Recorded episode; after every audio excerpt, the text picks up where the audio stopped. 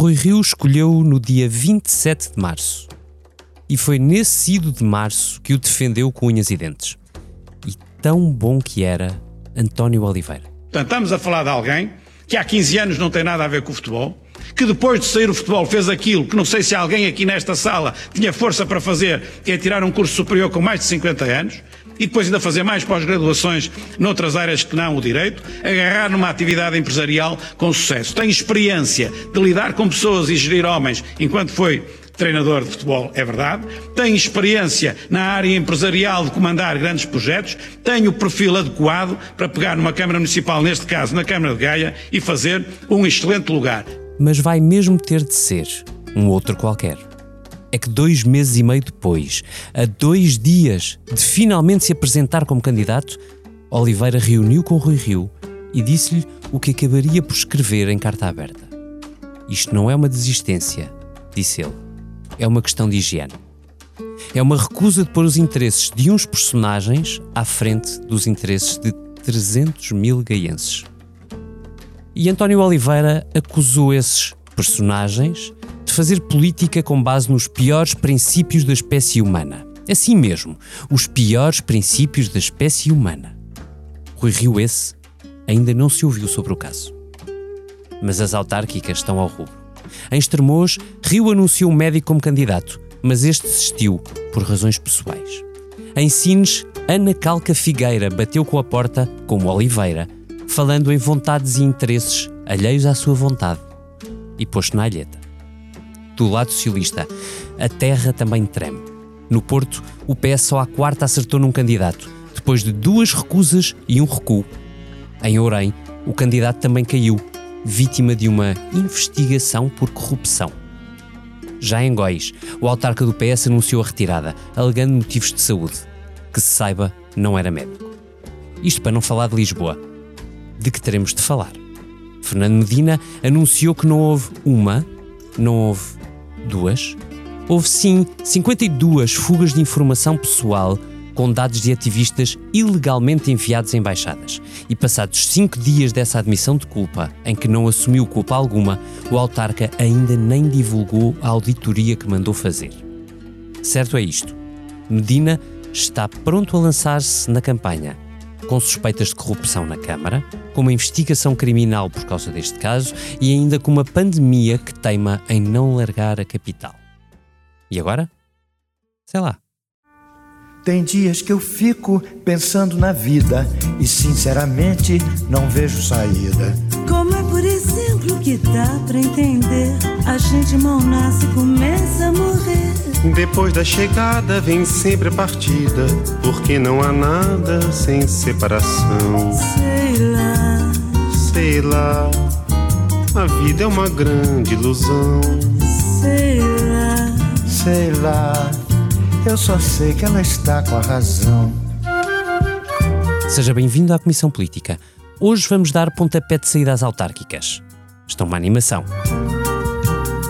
À mesa tenho a Liliana Valente, sempre de olhos postos no partido do Dr. Costa. Olá, Liliana. Olá, David. A Rita Diniz, que segue os sobressaltos do Dr. Rio. Olá, Rita. Olá. E o Vítor Matos, sempre eterno comissário e particular especialista em aparelhos e aparelhices. Olá, Vítor. Olé. E é por ti que eu começo. Tu, há uns anos, Vítor, escreveste sobre as circunstâncias muito particulares do aparelho do PSD de Gaia. Ora, explica-nos lá e explica-nos também no que é que isso ajuda a perceber o que é que se passou em Gaia. Ah, é uma longa história, ah, mas eu vou To make a long story short, To make a long story short, vou começar pelo fim, que é para dizer que acho absolutamente extraordinário que tenha que vir o altamente criticável candidato do mundo do futebol verificar É uma e ironia, dizer ao seu é. doutor Rui Rio que toda a vida conviveu com a lixeira política que era o Conselho de Gaia do PSD, Uhum. vir dizer-lhe que aquilo era uma questão de higiene. E ficamos todos a saber por ele que aquilo é uma questão de higiene, mas aquilo é uma questão de higiene há muitos, muitos anos. Então, vamos só dar aqui um bocadinho de contexto rápido.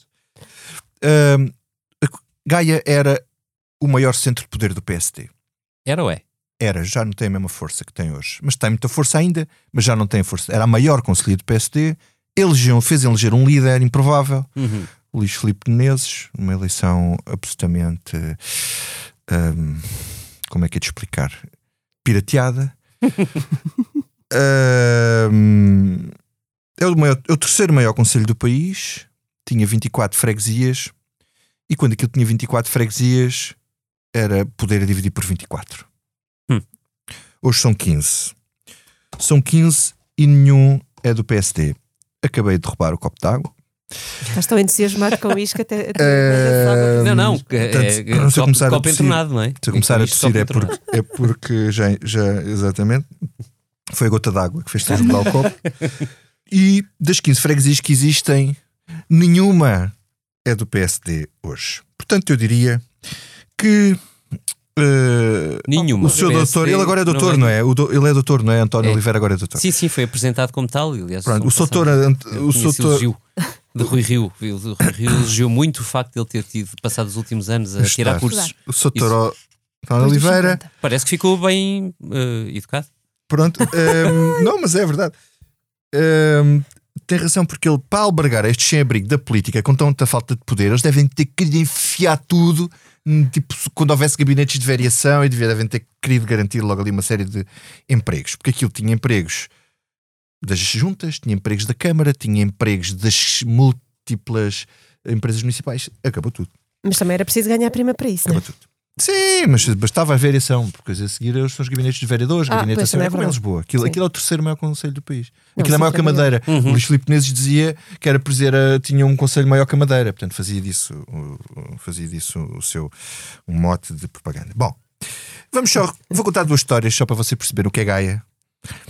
Uma remonta a 2002, em que o protagonista é este mesmo Cancela Moura, que é o líder da Conselhia e que teve o brilhante, hum, o brilhante resultado de 20% contra 61% do PS nas últimas autárquicas de 2017.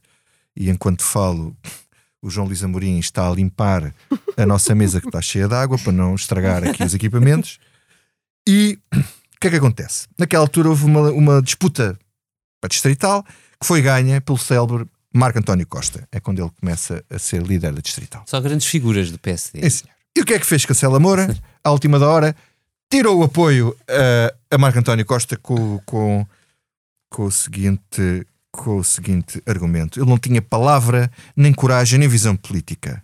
E tirou-lhe o apoio. Mas isso, isso disse quem? Desculpa, já O. Cancela Moura, o atual Ah, Cancela Moura, Que é o líder Este- do, do PSD de que Gaia. agora para quem nos ouve e reagiu não- e não sabe. ao, ao, A admissão de. à- à admissão. aliás, que está na origem da admissão de na António origem da Oliveira. admissão do, do António Oliveira. E, e porque é que eles, eles chamam estes nomes todos ao, ao Marco António Costa? Porque ele não lhe deu um lugar de vice-presidente na distrital do. do Estás a ser tão malzinho. Também as pessoas têm outras. Sei lá, têm outras coisas em que podem pensar na vida, que não é só lugares, vida. Mas, ele, ma- mas, mas não ele. mas não ele. Vamos passar agora de 2002 para 2008, só, para, Só por exemplo, só por exemplo. E pelo meio, pelo meio entre isto, há, há a eleição do Menezes, não é? onde esta gente tem uma importância fulcral. Não é? Bom, em 2008, quem é que concorre à liderança do PSD? Pedro Passos Coelho, Pedro Santana Lopes e Manuel Ferreira Leite. uhum. Quem é que apoia Luís Filipe Menezes? Cancela Moura. Pedro Passos Coelho. Ah, desculpa. Quem é que apoia Marco António Costa? Pedro Passos Coelho. Os dois homens fortes que mandam em Gaia. Hum. Quem é que ganha em Gaia? Pedro Santana Lopes. E Ah. perguntam-me vocês como é que isto Como é é possível? Hum. Pergunta-me. Como é que isto é possível, Vitor? Ficou muito mais bonito com vozes no É feminino. porque, Reconhecer. é porque o, o Cancela Moura nessa altura chamava-se Firmino Pereira. Ou seja, era o, o dono da. Era o gajo que mandava nos. ahm, Dono do pedaço. Nos caciques, nos, nos os presidentes de junta de freguesia. E era, é um rival de Cancela Moura, não é? Para se tornarem-se rivais. Ah, o que é que o Luís Filipe Menezes faz? Chama a sua casa para jantar. No fim do jantar, pega no telefone, leva-o à varanda, fuma um charuto e telefona ao Pedro. E diz-lhe assim: Pedro, tenho aqui o homem que o vai apoiar em Gaia. E passa-lhe o telefone. O outro desgraçado pensava que estava a falar com o Pedro Passos Coelho, era o Pedro Santana Lopes. Hum. E é assim que se faz política em assim Gaia. que E foi ganhou assim que Pedro Pedro Santana Santana Lopes. Lopes ganhou em Gaia. O outro desgraçado teve mesmo que o apoiar, embora preferisse o outro. Pronto, e a política de Gaia faz assim. Quer dizer, eu contei isto em tipo anedota, mas hum, aquilo é o sim um dos tops do caciquismo em Portugal. e, mas neste momento, com, Uhum. com o jejum de poder, eh, com certeza que aquela gente deve estar com muita necessidade Então- de qualquer migalhinha conta. Um lembrete para quem nos segue: há um comunicado na sexta-feira passada de António Oliveira a acusar o líder da Conselhia, Cancela de Moura, de se ter querido impor em todas as listas e de escolher todos os nomes das listas que ele eh, supostamente iria presidir. Cancela de Moura eh, recebeu um não em troca, mas não desistiu. António Oliveira, sim, acabou por desistir. eh, e Cancela de Moura fez, entretanto, uma conferência de imprensa acusando António Oliveira de não ter ido a reunião nenhuma. Mas Rita Diniz, chamada à conversa, Rita, naquela carta aberta extraordinária, António Oliveira tem dois ou três parágrafos dedicados a Rui Rio. E nesses dois ou três parágrafos, ele iliba Rui Rio de qualquer responsabilidade e diz mesmo que Rui Rio é vítima, esta é a expressão, do aparelho que ele considerou agora sujo. E que, hum, assim sendo, não responsabiliza pela, eh, pelo que aconteceu ali. Dito isto, Rui Rio ainda não se ouviu, passa a rima, e eh, ao mesmo tempo vai ter que escolher um candidato a Vila Nova de Gaia. Tens uma adivinha?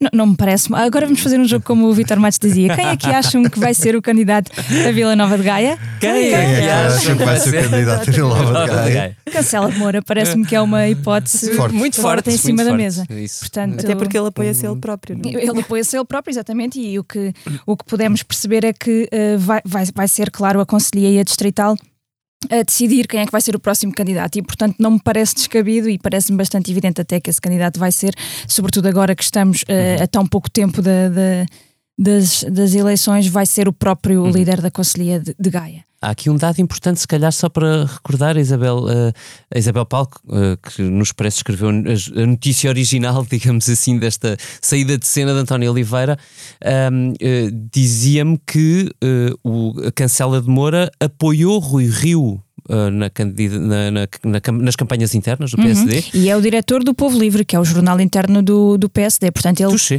Ele, é, ele não é um qualquer, ele é uma pessoa que Rui Rio até lhe deu um lugar dentro do partido. Portanto, sim, eh, há essa ligação, que não é de menos.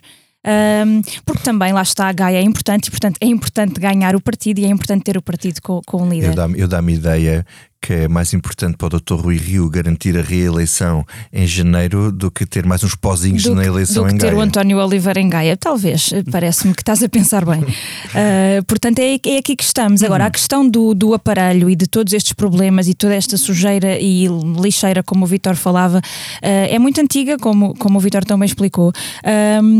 Agora, Ru- Rui Rio não ter nada a ver com isso. Tem a ver com isso, tal como ah, é cúmplice disto, como ac- ac- acabámos de ver. Portanto, é, uns, Aliás, uns alimentam-se dos outros, portanto, todos precisam uns dos outros. Que eu me esqueci, tu estás a dizer isso e, e entrei.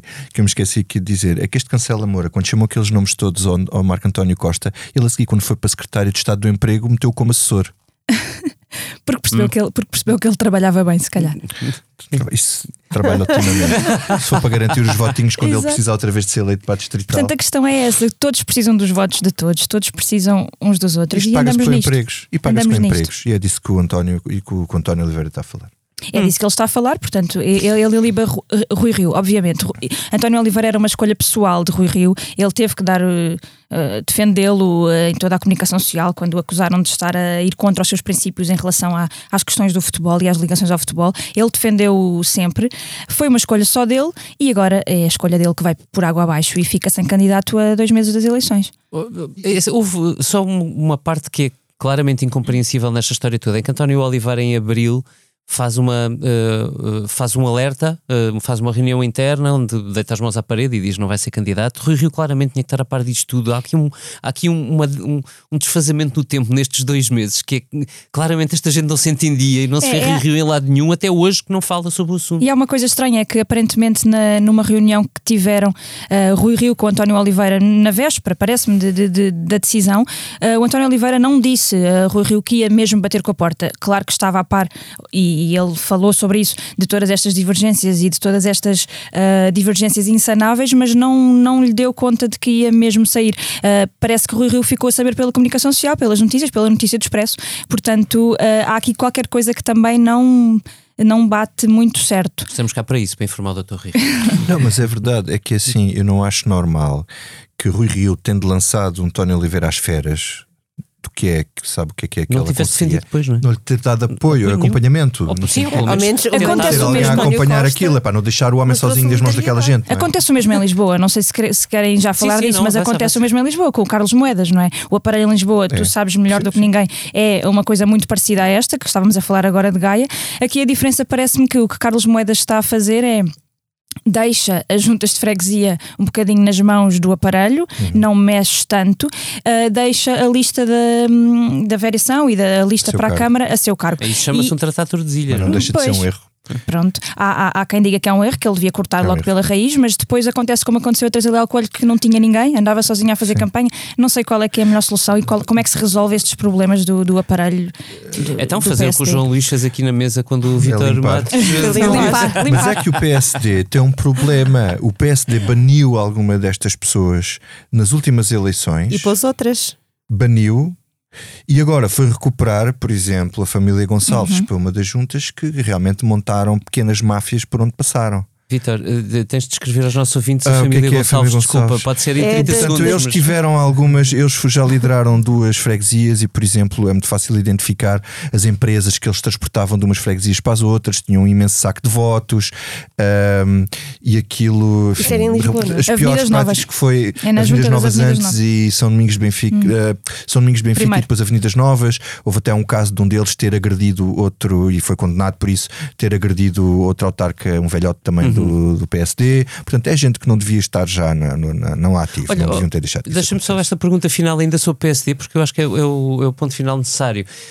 E eh, o que aconteceu em Gaia mostra a força que o aparelho tem sobre o líder do PSD. Rita, Eu acho que mostra, eu, eu acho que mostra sobretudo hum, este, este equilíbrio de forças que um, que um líder do PSD precisa de fazer para, lá está, continuar a ser Uhum. líder do PSD. Portanto, se, se o Rui Rio vai ter diretas em janeiro, logo a seguir às autárquicas, é preciso gerir com algumas pinças, porque eh, Rui Rio já está bastante sozinho, digamos assim. Uhum. Se ele perde eh, o aparelho em, em Gaia, que é bastante essencial, se perde. Em- Lisboa. em Lisboa, quer dizer, se ficar sem nada, depois fica, de- de- depois terá que dizer que que saiu pelo seu próprio pé para não ser corrido, não sei como é que, como é que fará. Portanto, ele tem que assegurar essas, essas pontas para não ficarem demasiadas pontas soltas, algumas já estão. O que é a coisa Ah, mais anti-rio. Que é, ele, ele, toda a vida, quando esteve na margem, eu sei que ele era um bocado marginal a estas coisas, ele era o maior crítico do, do, Do aparelho.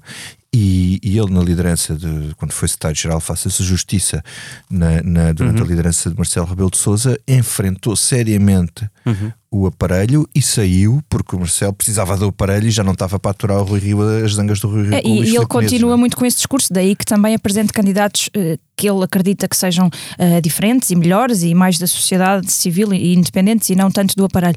Mas depois, como diziam ainda há pouco, lança-os às feras e deixa-os e deixa Depois aparece. Susana Garcia. Uhum. Olha, oh, oh, Liliana, e agora que entraste na conversa, eh, seja bem-vinda Ah, eu estou divertida ao a maravilhoso ouvi-los. mundo dos aparelhos partidários do PSD. Mas eu ia te perguntar sobre o aparelho partidário do PS. O caso do Porto também é uma prova de que o, o- o aparelho do PS no Porto também vale mais do que o seu próprio líder ou não? Ai, bem, essa pergunta foi boa. Ah, como, como diria aqui o Dr. Vitor Matos. Bem, ainda bem que me faz essa pergunta. É. Bom, primeiro que E- tu dizer que o Dr. António Costa realmente teve uma, uma reação diferente do Dr. António Rio, que foi mostrar solidariedade com o candidato que depois já não foi. Ah, qual é que foi aquela, aquela frase de Costa a mostrar solidariedade com o candidato que desistiu, que se chamava Eduardo Pinheiro? Pinheiro? Uhum. Uh, tinha como uh, objetivo exatamente passar a bola para a conselhia e dizer-lhe: Ok, vocês não querem a escolha que eu tenho, portanto agora desenrasquem-se. Portanto, um, o Ah, mas Rio. eu acho que o Rio vai fazer mais ou menos o mesmo, não é? Eu acho que vai, agora vai dizer ao aparelho, agora desenrasca-se. pronto. Sim, mas pode, Da- não o dizer em público é diferente, não é? Sim, isso é verdade. É, que- é que dizê-lo em público há um, que é- há, um, há um reconhecimento de que há ali uma tensão e que há uma afronta, não é? António Costa foi claramente. Sim, é um que entre. cru dizer. Agora entendam-se entendam e resolvam. Sim, é aquela coisa muito António. Costa, muito. É, não é. Vai lá espetar a faquinha. E sim, isto, isto a verdade é que ah, há uma coisa que eu acho que é interessante, que é ah, o PS vai, vai reunir-se em congresso daqui por ah, umas semanas e foi divertido porque nunca se passa nada no PS, não é? A verdade é que Uhum. o PS. Oficial- oficialmente não. Oficialmente não, não, naquele sentido de epá, é, é chato quando eles estão no poder, aquilo é uma chatice, eles não falam, eles não sei o quê, nunca dizem mal uns dos outros, é sempre, ai não, tô- tô- eu estou com o líder, eu estou com o líder. Que saudades de. Jorge Coelho. depende quando chega ali a história das autárquicas e do poder, epá, eu gosto muito do líder, mas se calhar não gosto assim tanto. E eu acho que isto mostrou um bocadinho que há uma parte do aparelho de que também já está a pensar um bocadinho no pós-Costa. Uh, que é o Costa, ok, enquanto ele estiver, uh, nós estamos, mas também já começam a pensar um bocadinho no que é que vai, de- no, no que é que vai acontecer depois, seja lá quando depois um, venha a acontecer. E eu acho que é o caso do Porto. Uhum. Porque o Porto, há muitas forças que se movimentam no Porto. O Porto realmente é um, é um, é um, é um caso de estudo para, para os partidos, porque realmente a lógica ah, tem uma lógica muito própria. E hum, ali o que eu acho que, que acontece é que já há algumas movimentações, até para a própria da Distrital do Porto, não é? Temos o Manuel Pizarro, que, que é o líder da Distrital, ah, mas há outros ah, que vêm exatamente de Gaia, o presidente da Câmara de Gaia, O Eduardo Sim, Vitor sim. o Rodrigues Eduardo Vitor Rodrigues, que terá aspirações a vir a liderar. Pelo menos peso tem. tem poder, Tem é a terceira, poder. terceira maior Câmara do país. é o presidente da AM e da área Pizarro metropolitana do Porto. Bruxelas. Exatamente, e portanto aquilo começa a haver aqui também algumas movimentações, pronto, e isso é muito interessante. Sabes o que é que eu acho que nessas coisas de Gaia e o Porto têm aqui uma, um ponto em, em comum, que é o facto de isto acontecer porque os partidos não acreditam que aquilo sirva para nada. Uhum. Ou seja, quer dizer, o Rio não achava que o António Oliveira fosse ganhar a Câmara. Podia, pá, não ia no ter caso do 20% PS também como não- o Cancela Moura, provavelmente, mas não ia ganhar a Câmara. E no Porto, então, ainda menos. Quer dizer, No era um do candidato, uma- então uma aqui esse Eduardo Pinheiro. dizer, extra. Era para, era para quê? Era para ter quanto? É, o, argumento, 10%? o argumento Não. Rui Rio é que o, o PS não quer de todo ganhar o Porto, está não. com um arranjinho feito com o Rui. Moreira, não é? É que o que, o que ah, se disse na altura, e a Isabel Paulo também também acabou não por quer. escrever, Ou não pode. era, sim, no, no caso, sim, é, é não pior, pode. é pior não poder. que Ah, não. no caso do, do PS, aqui a ideia que corria no Porto era que a escolha tinha sido para poder fazer um acordo com o Rui Moreira depois. Claro. Uhum. Ah, e que, bom, a escolha de Tiago Barbosa Ribeiro já dificulta esse acordo Uhum. porque, hum, porque Sim, são, são, são mais. É, é incompatível, não é?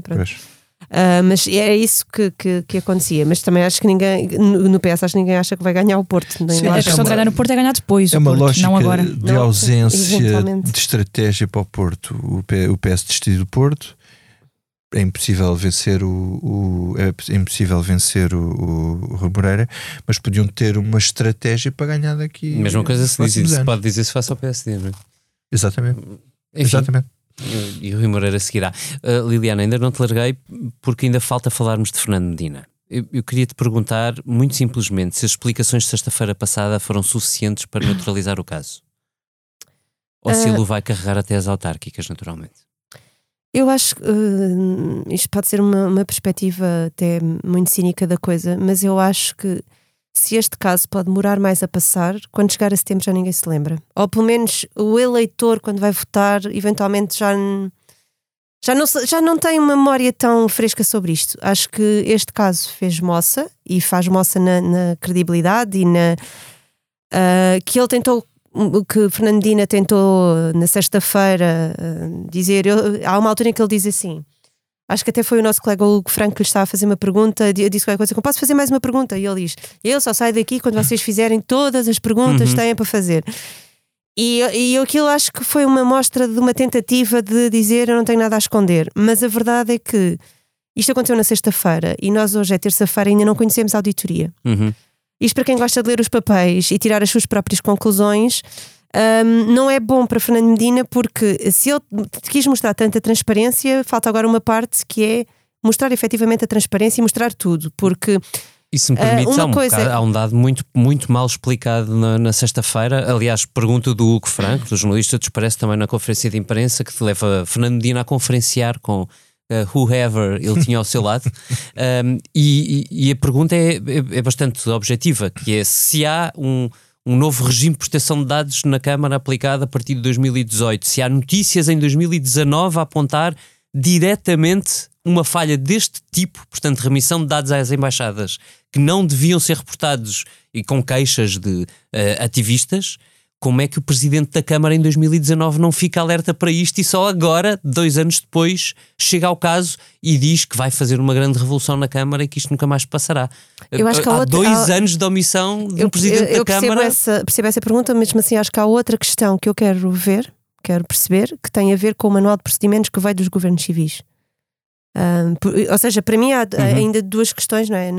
Ah, não sou muito de ver, eu sou muito de ver para crer, portanto, eu quero olhar para a auditoria, quero ler o que é que lá está, quero, quero tirar eu própria Uhum. as conclusões com aquilo que eles lá chegaram. E ah, em termos políticos, isto para, para dizer que eu acho que a Medina ainda vai esta semana ao Parlamento, portanto, eu acho que ele só ganha em explicar tudo e mais alguma coisa que houver para explicar, se tiver explicações para, para dar.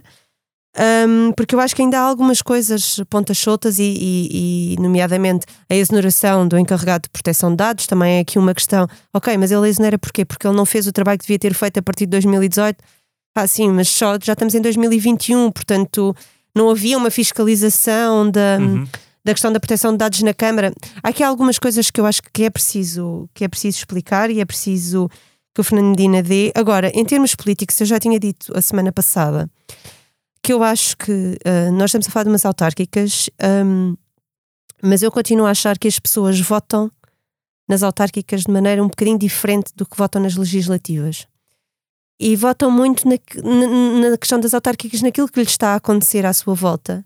E eu não sei, não sei, e gostava de, pronto, de ter uma sondagem que me dissesse isto, ou um, um estudo, qual é o impacto disto. E acho ainda mais que o impacto vai ser eh, diluído no tempo, porque mete-se o verão, vai-se meter outras coisas. Portanto, o que eu acho que é pior para Fernando Medina em setembro, no final de setembro, quando acabar, eh, quando, quando, quando forem as eleições, eventualmente serão a 26, ainda não sabemos. Hum, há outras coisas que podem pesar mais na reeleição, nomeadamente a questão da pandemia. Pronto, Mas, ah, mas é que eu, por exemplo, eu acho que vai haver mais histórias. A Lisboa, a Lisboa deve ter muitas, muitas histórias de. pá, há quatro anos tiveste umas buscas A história a Lisboa é uma, na, é um mês antes. uma coisa macrocéfala cheia de buracos e, e deve haver muita, muita coisa para, para, para escrutinar do ponto de vista jornalístico, porque quem vai a eleições tem que prestar contas. E com certeza que o PSD deve ter as Mas suas. sabes que eu, eu, eu tenho sempre algumas dúvidas do, do impacto das histórias, isto só mesmo para finalizar. Tenho dúvidas Ah, no- sim, dos mas impactos não- destas histórias, nomeadamente esta foi grande, esta é uma grande história e Que é uma história nacional, não é uma história esta é uma local. história muito grande e muito importante. Tenho, mais dúvi- tenho dúvidas de outras mais pequenas. O que eu acho que vai pesar mesmo é como é que nós estamos quando, quando os miúdos voltarem às aulas em setembro. Como é que vamos estar no, é no mood, início? não é? O mood. Como, qual é o mood? Qual é? As pessoas querem, vão, vão estar, já temos a pandemia mais controlada, as pessoas já vão estar maioritariamente vacinadas. Qual é que é a resposta que ele deu à questão da pandemia? Eu acho que ele vai ser muito escrutinado nisso, Hum. mais do que outra coisa. Rita, e Carlos Moedas, tem espaço para aproveitar ou não? Sim, e aliás é isso que ele está a fazer. Ele começou logo muito ah, a antecipar-se a pedir a demissão de Fernando Medina, uma coisa que Rui Rio não fez, ah, e ficou ali um bocadinho a duas vozes.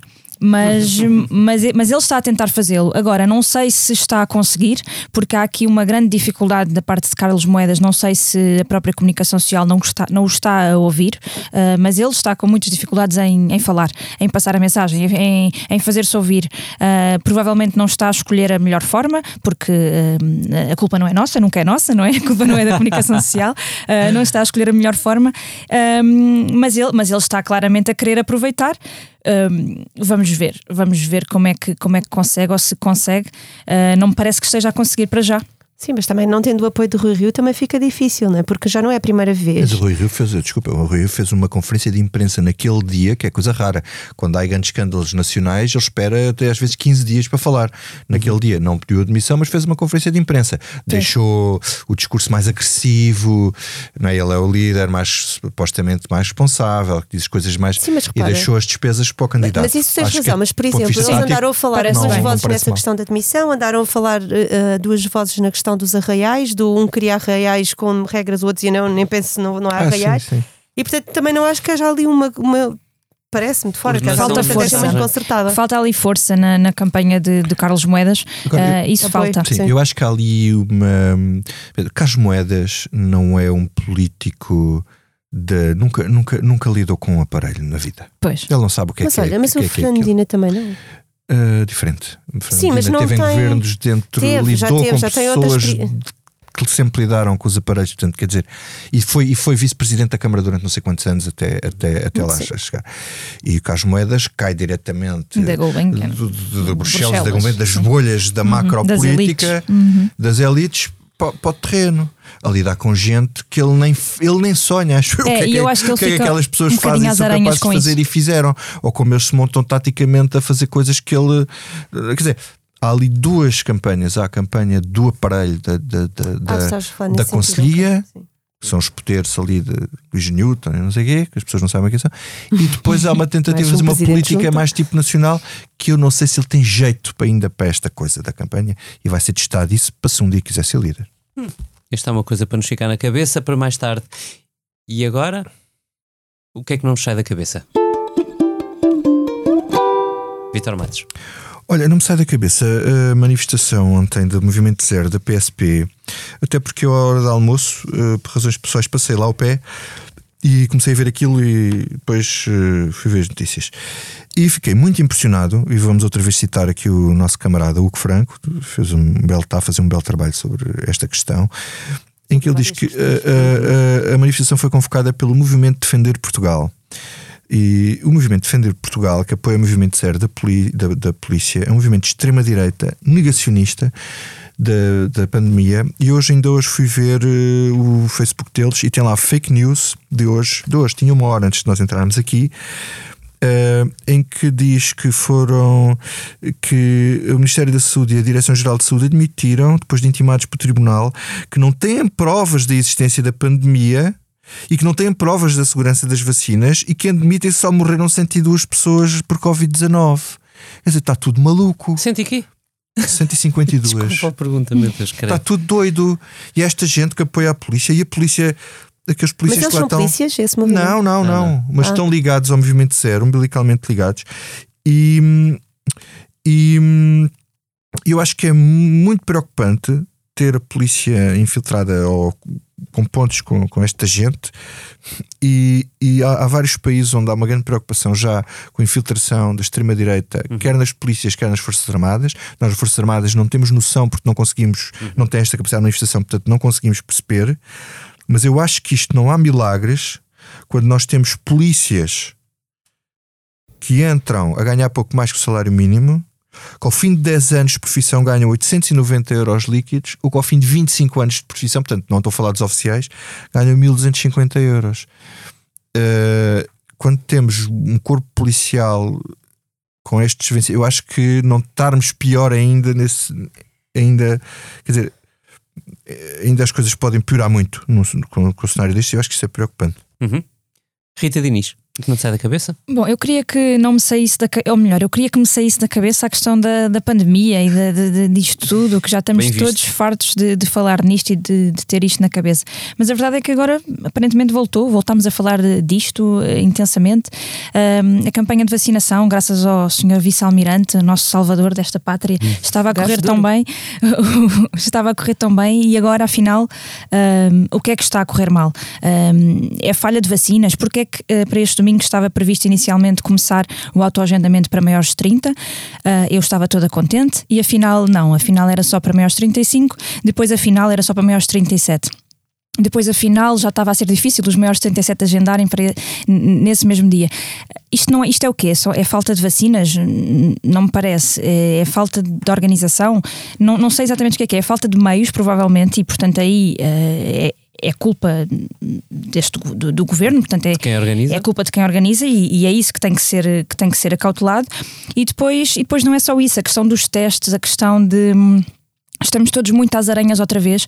A semana passada saiu uma norma da DGS a, a clarificar que os promotores de eventos culturais teriam que uh, obrigar ou recomendar vivamente. Eu não, eu não percebi se era um dever, uh, um, dever um dever ou se era uma obrigação. Era um dever. Mas, mas só isso é muito difícil de, de, de controlar fazer também. Testes, mas fazer testes para, um, para eventos uh, em recinto fechado com, com mais de 500 pessoas ou em uhum. eventos uh, de recinto aberto para mais de mil pessoas. Era obrigatório haver um teste. Isto é muito incomportável e, e o setor da, da cultura é um setor que está completamente massacrado ao longo destes últimos dois anos e que já está com lotação muito reduzida, havendo esta esta obrigação desta forma, quando é uma coisa muito controlada, um, um ir a um concerto, acho que todos já foram em, em cadeiras sentadas, com, com aquilo tudo muito controlado, não me parece que seja por aí o descalabro. Portanto, há aqui uma, uma diferença de, de tratamento em setores uh, diferentes que não está a fazer muito sentido e que as pessoas estão a ficar, um, ehm, não estão a compreender e, portanto, estão a ficar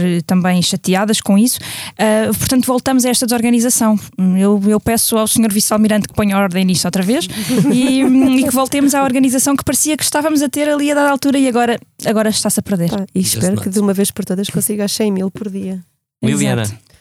Então, o que não me sai da cabeça é, foi uma história que comoveu Portugal, não é? É o pequeno, é o Noah, não é? O miúdo que dois, aos dois anos e meio passou um dia e meio fora uh, de casa, depois de sair. Um, e porquê é que esta história não me sai da cabeça? Primeiro porque um, acabou bem, e ainda bem que acabou bem para o miúdo. Um, e isto devia ser suficiente para que a comunicação social deixasse aquela família em paz. Uh, e eu não consigo perceber porque é que hum, continuamos a ir atrás, ou porque é que a comunicação social continua a ir atrás uh, da história do miúdo um, e depois é assim, ah, porque, porque depois aparecem aqueles grandes defensores, ah, mas temos de perceber se não foi negligência dos pais.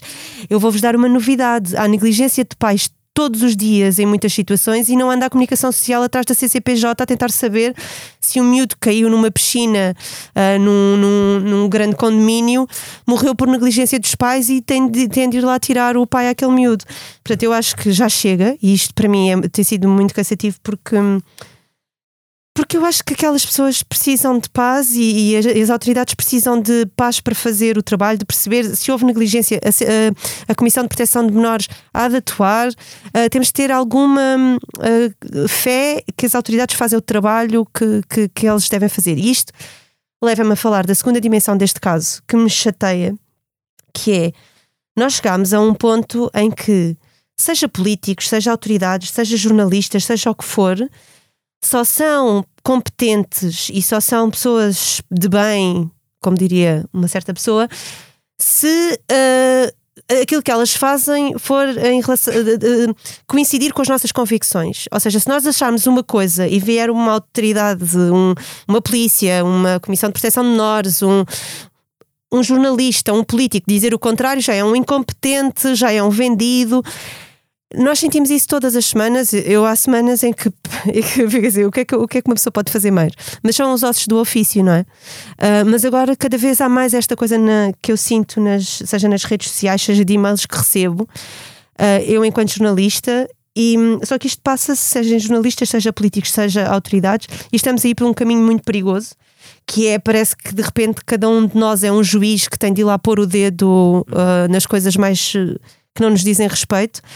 Um, e estamos sempre a apontar o dedo ao trabalho dos outros, e eu acho que se calhar é um bocadinho. Um, é, é, de uma vez por todas temos de perceber que há pessoas competentes em todo lado, também há incompetentes, obviamente, mas que uh, quando as pessoas quando não dizem aquilo em que nós acreditamos ou não vão ao, ao encontro das nossas convicções, não significa que estão uh, errados. Olha, falando em apontar o dedo, uh, o que não me sai da cabeça é o jogo da seleção, o jogo da seleção marcado para quarta-feira, 20 uh, horas, uh, portanto 20 horas ou 8 da noite, hora de Portugal, contra a seleção francesa, logo contra a seleção francesa. o jogo decisivo para que Portugal possa passar aos desejados oitavos de final do Campeonato da Europa de Futebol. E, e eu pego exatamente no apontar de dedo, porque aquilo que não me sai da cabeça é a minha própria esquizofrenia relativamente à seleção, que é a dificuldade que eu tenho de olhar para, para, para aquela orientação tática de Fernando Santos há tantos anos, tão defensiva, tão a medo, e ao mesmo tempo uh, o orgulho que eu tenho no Fernando Santos, o homem que nos leva a um campeonato da Europa, a jogar como eu preferia que nós não jogássemos, mas efetivamente a ganhar logo contra a França. E amanhã é contra a França e eu vou vencer este obstáculo interno, esta esquizofrenia interna uh, e torcer com uh, muito desejo de sucesso, claro, mas com muita fé de que Portugal consiga uh, ultrapassar esta França, ir para os oitavos e seguir daí em frente e fazer um grande europeu. Com um agradecimento especial ao João Luís Amorim, que aqui tão bem limpou uh, o copo que o Vitor Matos entornou, mas também e sobretudo pela magnífica edição sonora. Também um agradecimento ao Mário Henriques pela ilustração. Nós despedimos-nos aqui. Esta foi a Comissão Política Pré-Autárquicas, animada pelo anticiclone de Gaia, pela depressão de Lisboa e pela imprevisibilidade disto tudo. Até da seleção, que nos vai deixar até quarta-feira de coração na mão. O que será? Será que será? O que não tem certeza nem nunca terá. O que não tem conserto nem nunca terá. O que não tem tamanho. Será o que Deus quiser. Até para a semana. O que será, que será que vive nas ideias desses amantes que cantam os poetas mais delirantes, que juram os profetas embriagados? Está na romaria dos mutilados, está na fantasia dos infelizes, está no dia a dia das meretrizes, no plano dos bandidos, dos desvalidos em todos os sentidos. Será que será? O que não tem decência nem nunca terá. O que não tem censura nem nunca terá. O que não faz sentido. O que será que será que todos os avisos não vão evitar? Porque todos os risos vão desafiar? Porque todos os sinos irão repicar? Porque todos os hinos irão consagrar?